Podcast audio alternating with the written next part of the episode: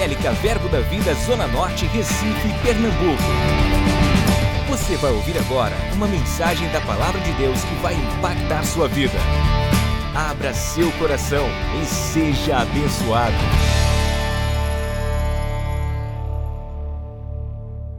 E eu queria compartilhar mesmo algumas coisas com você, irmãos. Quando a gente tira um pouco de férias, a gente pega a orar, buscar mais o Senhor num sentido assim do que Ele quer para esse ano. E temos muita coisa para fazer nesse ano e a gente junta, a gente consegue fazer mais. Né? Às vezes as pessoas perguntam, mas por que vocês têm tantas igrejas? Por que vocês é, fazem dessa maneira que está fazendo? Um ajuntamento proporciona uma força maior para a gente atingir os objetivos em Deus.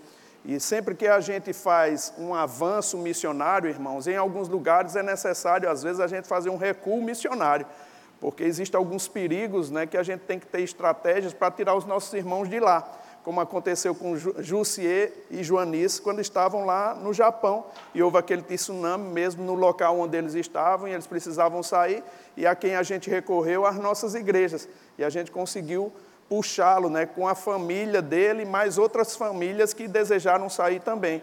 A força dessa família fez com que aquelas vidas fossem salvas, e de alguma forma Deus operasse um milagre. E sabe, queridos, Deus ele faz coisas de maneiras diferentes, né? Não existe uma forma única de Deus agir livrando pessoas.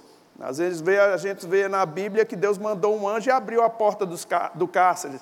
Outras vezes, outra vez Paulo desceu num cesto. Existem maneiras né, de Deus livrar a gente. E Jussier foi livre através de um avião. Né? A gente comprou as passagens e ele veio para cá. Graças a Deus por Deus contar com a igreja. Amém? Glória a Deus. Vamos orar, vamos agradecer a Deus. Amém.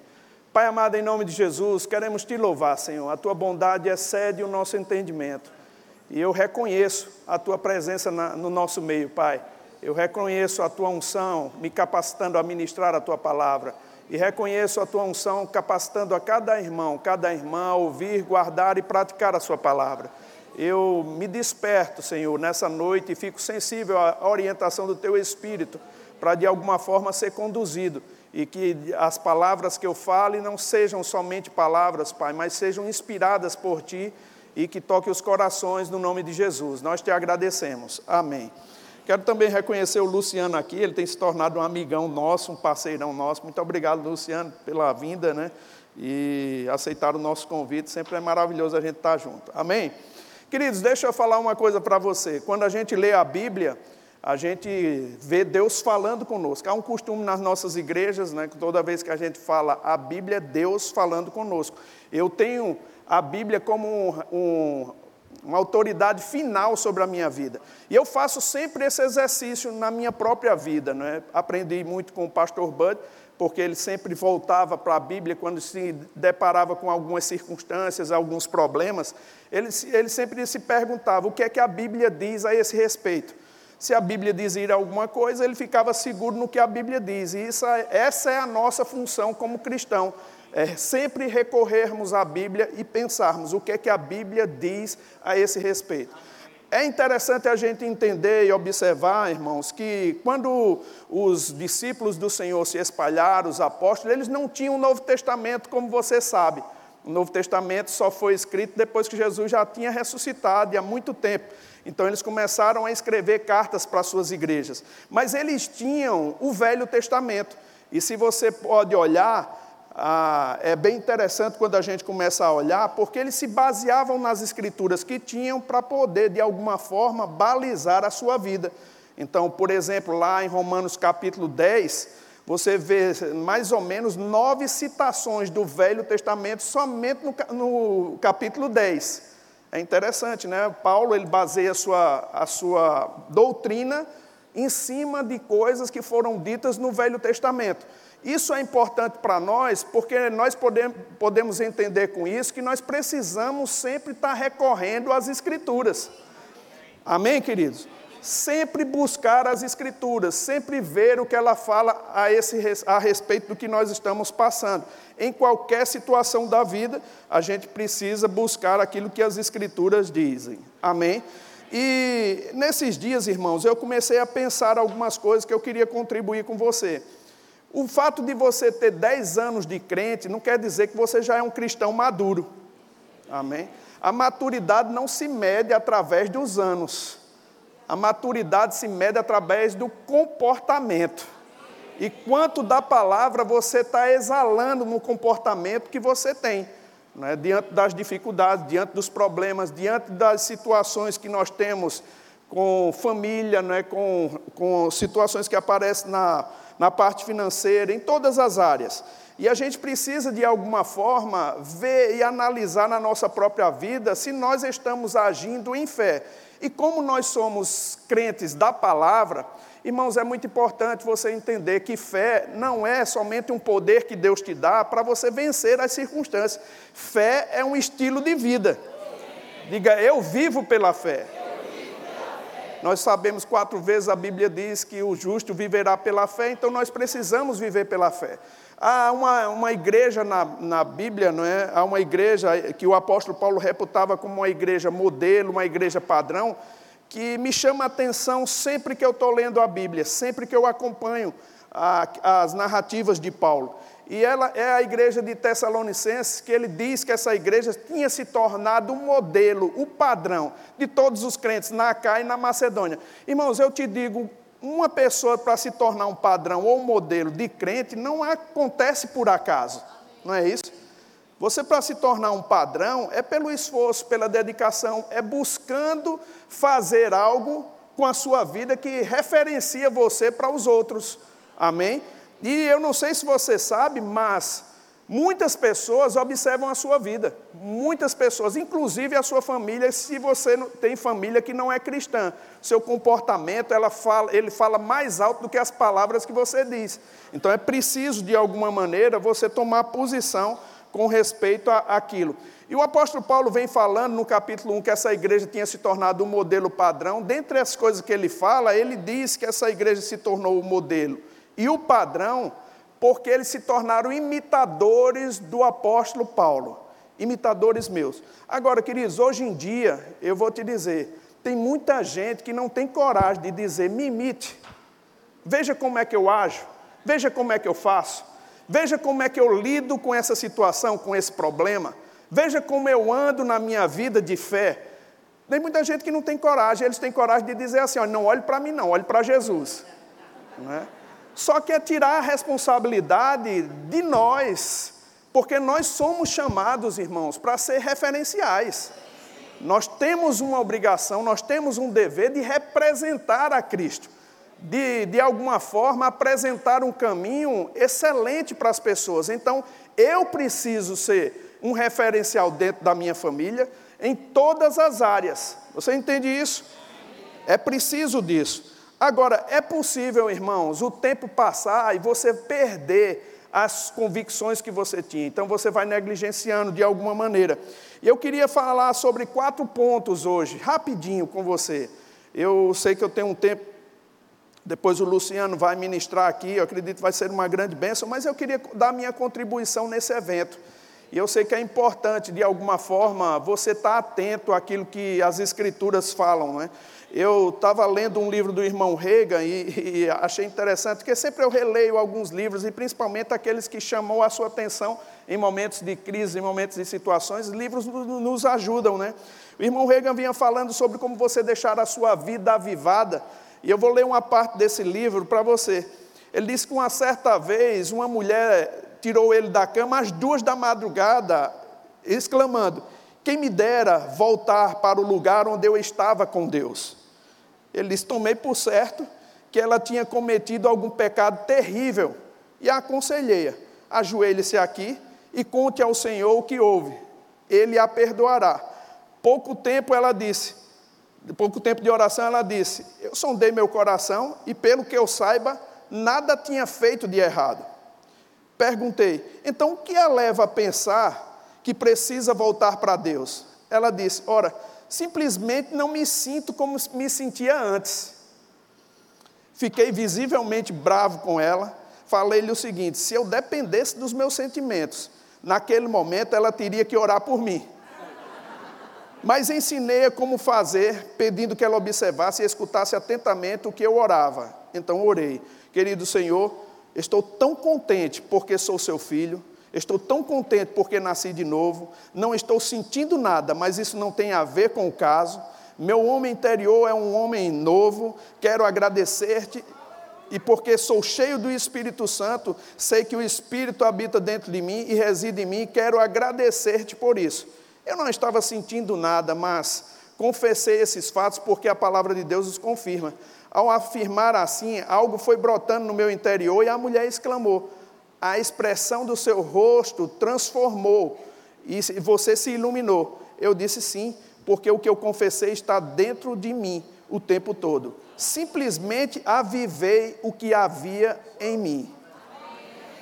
Sabe, queridos, eu tenho acompanhado a vida de alguns irmãos, não é? E eu, eu nasci de novo e logo que eu encontrei o pastor Bud, ele era tão firme na palavra que, assim, a gente ficou admirado com a, a firmeza dele, a convicção que ele tinha, e isso atraiu a gente para ele. E ele sempre falava que a fé não depende dos sentimentos, né? Você não precisa estar sentindo-se bem para louvar ao Senhor, para tomar uma posição pela palavra. Você toma uma posição e o sentimento acompanha.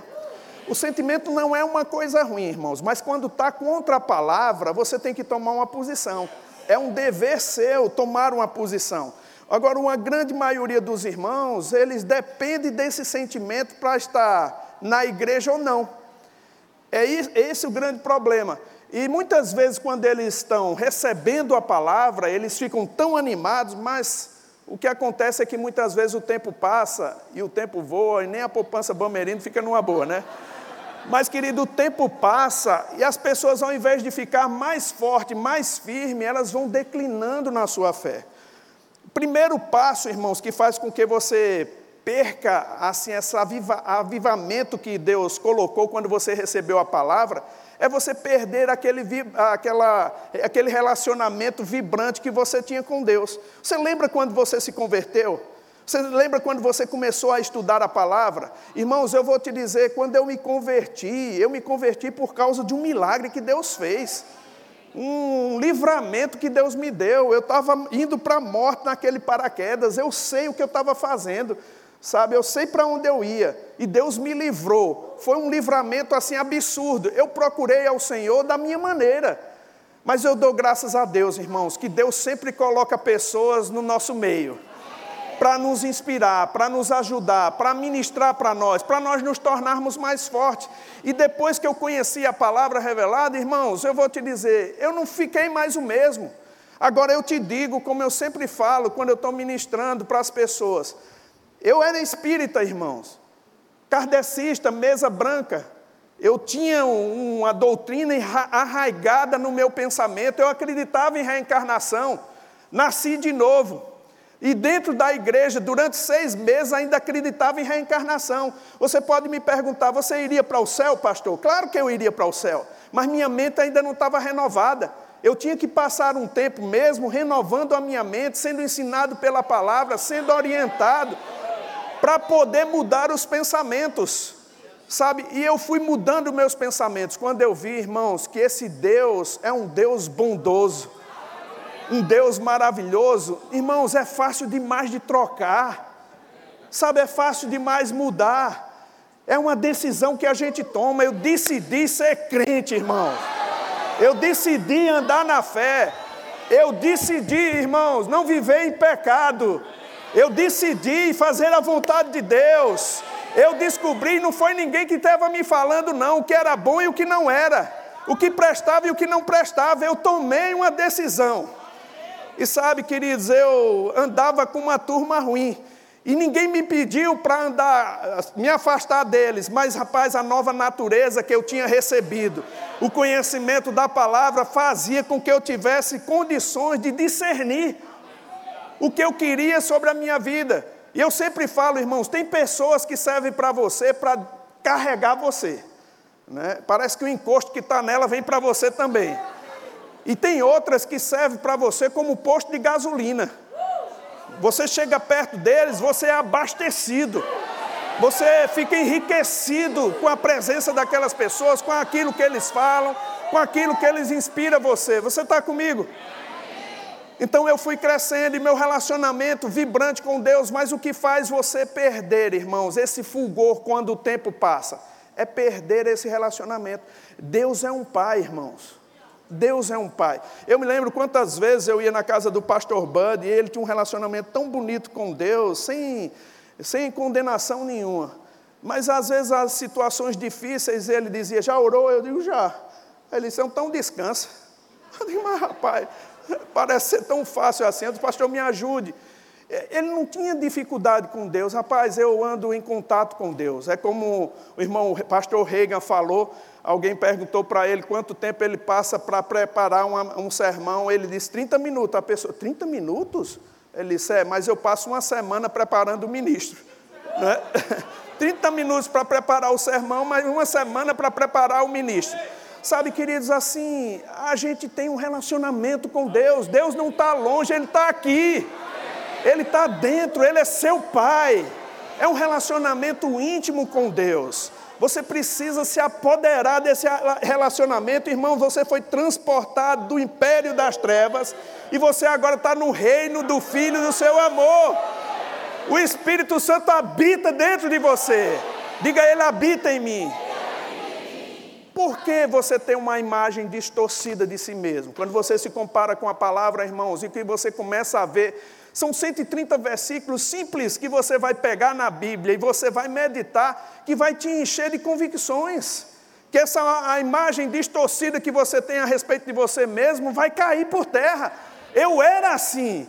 Vá procurar pessoas que têm uma doutrina como a, a, a do Espiritismo, irmão, para você ver como elas são. Elas acreditam em tudo que é uma fatalidade da vida passada.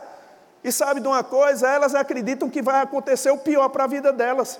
E são derrotadas mesmo. Mas quando o Evangelho chega na vida de uma pessoa, irmão, uma revolta chega também. E sabe o direito de viver essa vida abundante que Deus deu para nós.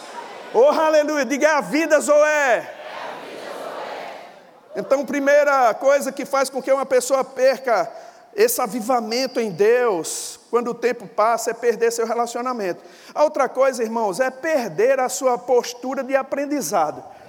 Deixa eu te dizer uma coisa, irmãos. É, não existe muita coisa nova na Bíblia, não, que eu já não conheça, né? Às vezes vem alguns pregadores de fora, alguns de, de outros lugares, e eles falam a mesma coisa com embalagem diferente. Mas é a mesma coisa. Se a gente fugir do que a Bíblia já diz, a gente está frito e deixa o povo numa situação difícil. Sabe, a gente, a gente vê e a gente celebra as diversidade, a diversidade que existe no corpo, mas irmão, não existe mais nada novo, não. Sabe, é você viver a vida cristã, como a Bíblia diz, e acabou essa história. Né? É você se sentar e ter prazer na palavra, ter prazer em ouvir. É fazer como o irmão Rega, com 80 anos de idade, pegando Marcos 11, 23, batendo na Bíblia e dizer: Eu estou empolgado com essa palavra. Sabe, com 80 anos de idade, irmãos. Sabe, empolgado com a mesma palavra que tirou ele do leito de enfermidade aos 17 anos. Cadê o povo empolgado de Recife? Aleluia! Empolgado, animado, entusiasmado com a palavra, sabe, eufórico. Quando uma pessoa vem ministrar, irmãos, você está empolgado com a palavra, animado com essa palavra, essa palavra que te socorre. Você não precisa de muita coisa, não. Sabe, você não precisa de um profeta, graças a Deus, porque tem. Eu não sou contra, mas você não precisa de um profeta passando e impondo as mãos sobre você. Sabe por quê? Porque você é um homem da palavra. Se vier, é complemento, irmão. Amém. Mas você não depende disso, você depende da palavra. Diga eu dependo da palavra. Amém. Então, quando vir, sente-se para aprender. Sente para ouvir. Ouça novamente os versículos que vão ser ditos, a, fala, a forma de falar. Sabe, irmão, estude a palavra, leia a sua Bíblia releia outros livros que te trouxe esse fervor de viver, releia outros livros, sabe, releia novamente, novamente, novamente. Aleluia, graças a Deus que eu tenho alguns livros que, de cabeceira, né, que eu nunca deixo de ler. Um porque você sabe que salvou a minha vida, né? Eu estava querendo desistir, eu desisti de desistir. o que fazer quando a fé parece fraca e a vitória é perdida? Esse livro mudou minha vida, então eu releio aquilo. Mas sabe, queridos, não importa o quanto de conhecimento você tem. Se você não for humilde para sentar numa cadeira, para escutar, talvez o próximo passo seja sair da igreja e procurar outras coisas, sabe? O diabo tem para apresentar lá fora. E Deus não quer que você deixe de se congregar, deixe de estar num lugar onde você possa ser alimentado continuamente. Amém? É muito importante isso, irmãos. Eu lembro o pastor Bud sentado na cadeira, ele gostava de, de ouvir os ministros que ele tinha preparado. E tinha um que eu, ele já estava no final da vida dele, né, que era o Rafa, que ele disse, ô oh, Guto, você já viu o Rafa ministrar? Eu disse, não, vi não, pastor. É bom, rapaz. Eu disse, é mesmo, pastor? Ele disse, é. Você já viu a esposa dele? Eu disse, não, é melhor do que ele. Ele gostava de ouvir, sabe, irmãos? Ele gostava, ele celebrava com a palavra. Ele dava aquele, porque ele era grandão, né? Dava aquelas dancinhas dele lá meia cansada, mas estava lá todo o tempo. A igreja abria, ele estava lá para conferir, para estudar, para aprender, sabe? celebrava a palavra. E ele dizia: "Escuta a palavra de domingo que foi boa é para você", ó. Dizia desse jeito, então, irmãos, aprenda. Você tem que manter é, a sua postura de aprendizado. Amém? Amém? Uma outra coisa que eu acredito, irmãos, que pode fazer com que o tempo deixe você frio, se você não tomar cuidado, é você parar de viver conforme as suas convicções. Eu não sei de você, mas eu sei a palavra que me tirou de onde eu era, de onde eu estava. Se eu não der manutenção, ouvindo novamente as mesmas coisas, eu tenho uma grande probabilidade, irmãos, de eu ficar incrédulo novamente. A fé vem pelo ouvir, não por ter ouvido. Amém? Você precisa ouvir novamente. Você precisa dar atenção novamente às mesmas coisas, mas, pastor, são coisas básicas, irmãos, é a coisa básica, é o, é fundamento, que suporta o edifício. Sabe, você precisa ter atenção, porque senão você vai parar de, de, de ter aquelas suas convicções né, você vai perder as convicções que você tinha. Eu já acompanhei alguns irmãos que eu lembro, eles estavam bem na igreja, fervorosos, animados, e algumas circunstâncias da vida eles ficaram aborrecidos com algumas pessoas e decidiram se afastar. O fato de se afastar é, é, é, é uma coisa ruim, às vezes, de uma situação? Não. Mas quando você se afasta do convívio com os irmãos, por causa de algum conflito, tem alguma coisa lá que não está correta. Porque crente, irmãos, eles devem saber se atritar e sair de atrito. Amém? Deve, de alguma forma, tomar uma posição. E se você não tomar cuidado com a sua vida, a sua saúde espiritual, isso vai prejudicando você. Eu lembro de uma situação que aconteceu na minha casa, né? E você pode entender que às vezes a gente fica chateado com uma situação ou outra, e aquela chateação faz com que você queira tomar uma posição. E minha mãe, ela sempre me ajudava nessa questão, ela não era cristã, mas ela tinha alguns princípios que me ajudavam muito. E um princípio de perdão era uma coisa que era uma, uma norma na minha casa. Quando a gente brigava quando era pequenininho, minha mãe fazia a gente ficar olhando um para o outro, diga, per, perdoa seu irmão. Aí a gente está perdoado. Minha mãe disse, fale, fale direito e diga que ama. Meu irmão, dizer que ama pedir perdão e ainda dar um beijo que ela mandava, era difícil demais. Mas a gente foi criado assim. Uma vez uma revolta se surgiu dentro do nosso coração contra o meu pai. Eu me lembro como hoje, querido.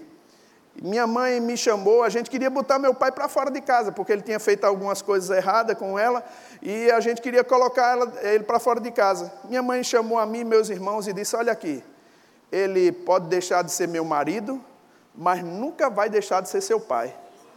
Então você pode estar sentindo um pouco da dor do tratamento que ele me deu, mas vocês têm que aprender a perdoar. Sabe, irmãos, isso foi um, uma orientação muito sábia para mim. A gente teve que engolir né, o sentimento e agir como deveria agir. E, e crente, irmão? E crente? Eu não era crente naquele tempo, mas tinha uma pessoa que me levava, me orientava nesse nível. E eu vou te dizer, isso foi de grande valia para a minha vida. Hoje eu fico olhando dentro da igreja, irmãos. Qualquer conflito ou qualquer situação faz com que uma pessoa queira sair. Tem um livro muito bom do Cristiano. Fala o nome aí, Cristiano. Livres da amargura, que depois você pode comprar na livraria. Tá aí, ó, tá aí disponível. Mas, querido, você precisa aprender a lidar com esse tipo de coisa. Frustração, esse tipo de sentimento, porque senão isso te coloca para fora. E se você não trabalhar, irmãos, e não ficar sempre ouvindo a palavra de Deus, olha, vai chegar um dia que o diabo sabe onde tocar. E ele vai usar pessoas. Infelizmente, você pode ficar frustrado e você precisa estar tá montando guarda. Eu vi uma frase nesses dias aí que Deus, quando você age pela palavra, abre portas, mas o diabo, quando você age fora da palavra, ele entra pelas brechas que a gente dá. Então você precisa de alguma forma ter cuidado com aquilo que você está fazendo.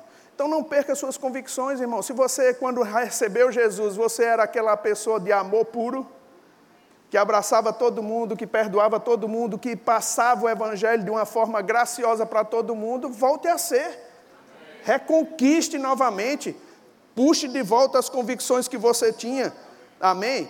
Na área da, da, da saúde também. Irmãos, quantas vezes eu vi o pastor Bud dizer, quando as pessoas estão precisando de alguma coisa, você tem que ministrar, e no sentido a igreja, você tem que ministrar naquela área que eles estão padecendo, para que eles possam acreditar na palavra, de alguma forma eles terem é, ou, ou fé naquilo que a palavra está dizendo, para poder sair das circunstâncias.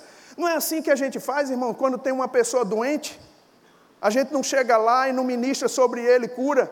E às vezes a gente faz ele fazer algumas confissões, da mesma forma nas outras áreas, se for área de inclemência na sua vida, se for área na, na, alguma dificuldade na área financeira, você tem que fazer a mesma coisa. Agora, nem sempre você vai ter um pregador para falar, queridos, mas você tem uma Bíblia. E você pode pegar na Bíblia, você pode rever novamente o que você aprendeu no centro de treinamento e e novamente reavivar aquelas palavras que estão lá no seu coração. Amém? Diga é pela fé. pela fé. Não perca a sua convicção. O irmão Smith Wigglesworth, ele fala uma coisa interessante, ele diz, eu prefiro morrer crendo do que viver na dúvida. Sabe, irmãos, eu quero te dizer, essa vida cristã é uma vida de escolhas. Você escolhe. A decisão está contigo. Se você toma a decisão, as coisas mudam. Amém? E é uma decisão que você faz por você. E eu digo por mim, né? Porque eu represento, eu sou o líder da minha casa em primeiro lugar. E eu digo, irmãos, a, a, a meu, minha, meu papel como líder da minha casa, como pai, na, na, como marido e como pai, é mostrar com a minha vida a palavra de Deus. É mostrar a conduta. Então, tem certas coisas que eu digo, olha, não concordo, porque minhas convicções não deixam fazer assim. Então as coisas têm que girar da forma como eu creio, dentro da minha casa. Então não perca suas convicções. E a última coisa que eu queria falar, irmãos, é que quando você perde seu relacionamento, perde sua postura de aprendizado, para de viver conforme as convicções, você começa a declinar na sua firmeza de caráter. Aí esse é um grande problema, não é porque Hoje em dia, eu acredito, irmãos, que você vê como o Brasil tem sido assistenciado por Deus. Grandes ministros, grandes pessoas têm surgido e cada vez está mais fácil você fazer o trabalho de Deus acontecer. E eu fico com cuidado mesmo, porque algumas pessoas elas não são é, conduzidas à maturidade, nem se deixam ser conduzidas à maturidade. Porque qualquer coisa que você aperta aqui, elas pulam para outro lugar. Aí como é que a gente faz? É? quando as pessoas precisam ser corrigidas, não foram orientadas nas suas casas, e quando vem para a igreja precisam ser orientadas, se o pastor aperta um pouco, eles pulam para um outro lugar. Agora, muitas vezes outros lugares aceitam, porque hoje é, todo mundo quer a igreja cheia. Amém? Todo mundo quer, de alguma forma, mas a gente precisa, de alguma forma, representar o que a palavra de Deus diz e não mudar as nossas convicções. Aí eu te pergunto, irmãos, quando você começa a viver né, a vida cristã, você tem responsabilidades, você tem que tomar uma posição, e você tem que, de alguma forma, ser alimentado pela palavra e, e de alguma forma, fazer com que esse espaço venha ficar tão latente na sua vida que você não perca, não decline o seu caráter.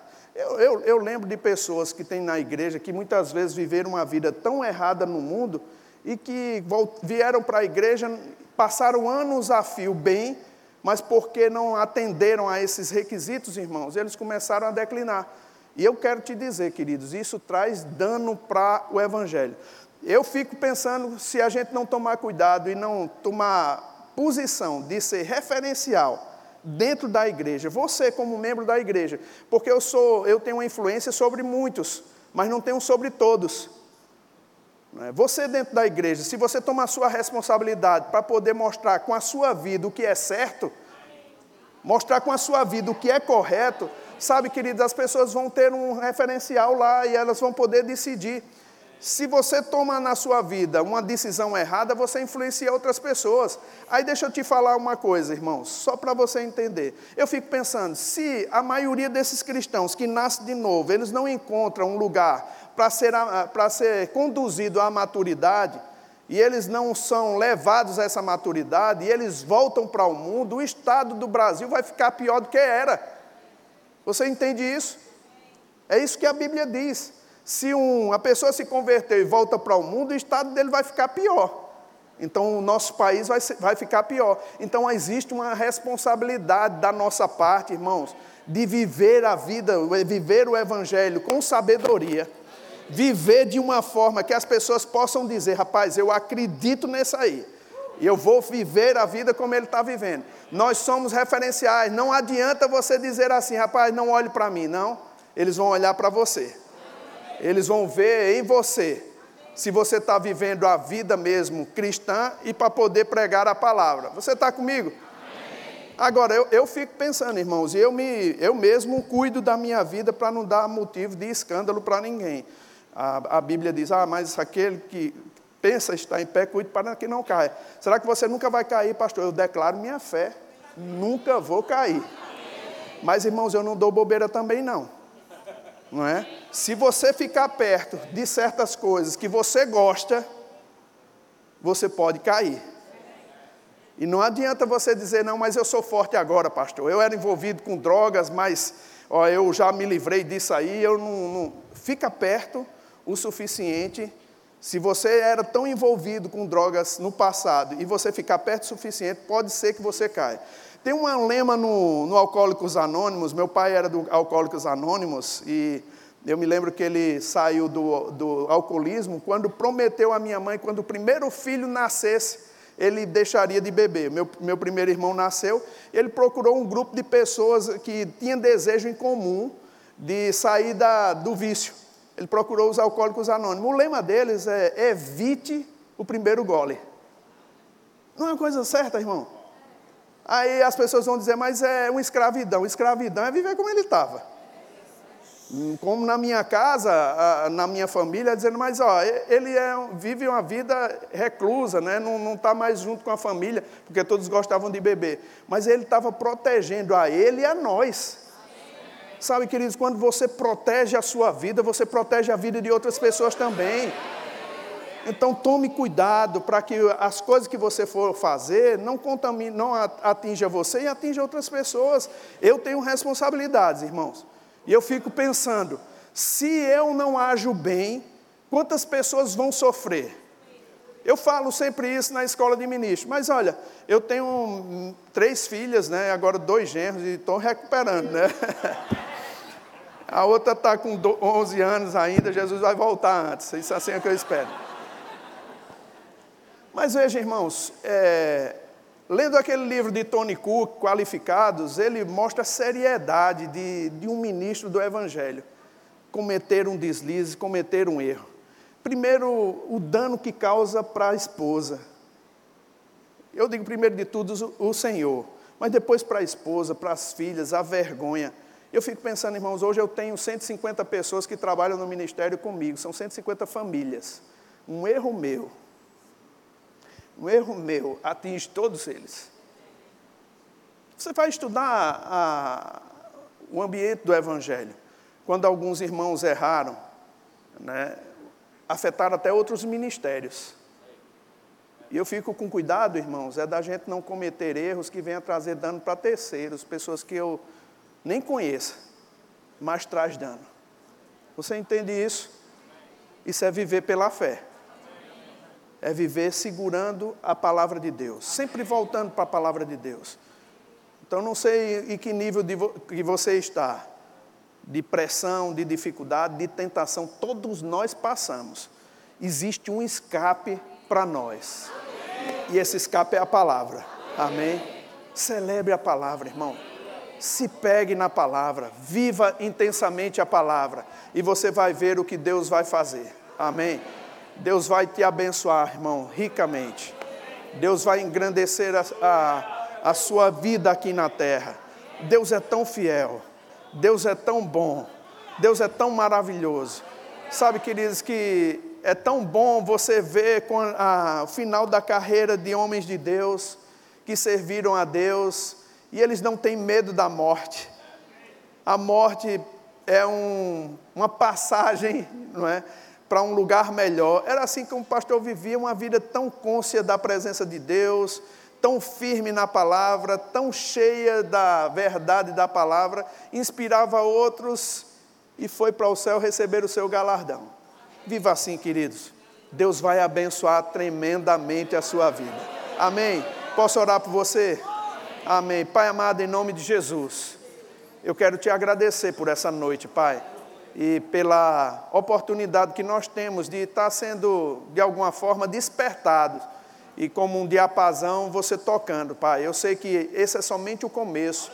Tem outros irmãos maravilhosos, Pai, que vão passar por esse púlpito e vão nos encher da tua palavra, Pai, da tua unção. E eu quero agradecer, porque esse é um lugar consagrado a você que você fale, que você trate, que você deixe essas pessoas de uma maneira diferente. Que todo pensamento contrário, Pai, que tenha com a tua palavra, contra a tua palavra, seja quebrado através das ministrações, em nome de Jesus, e que eles saiam daqui revigorados para viver pela fé no nome de Jesus. Amém. Glória a Deus.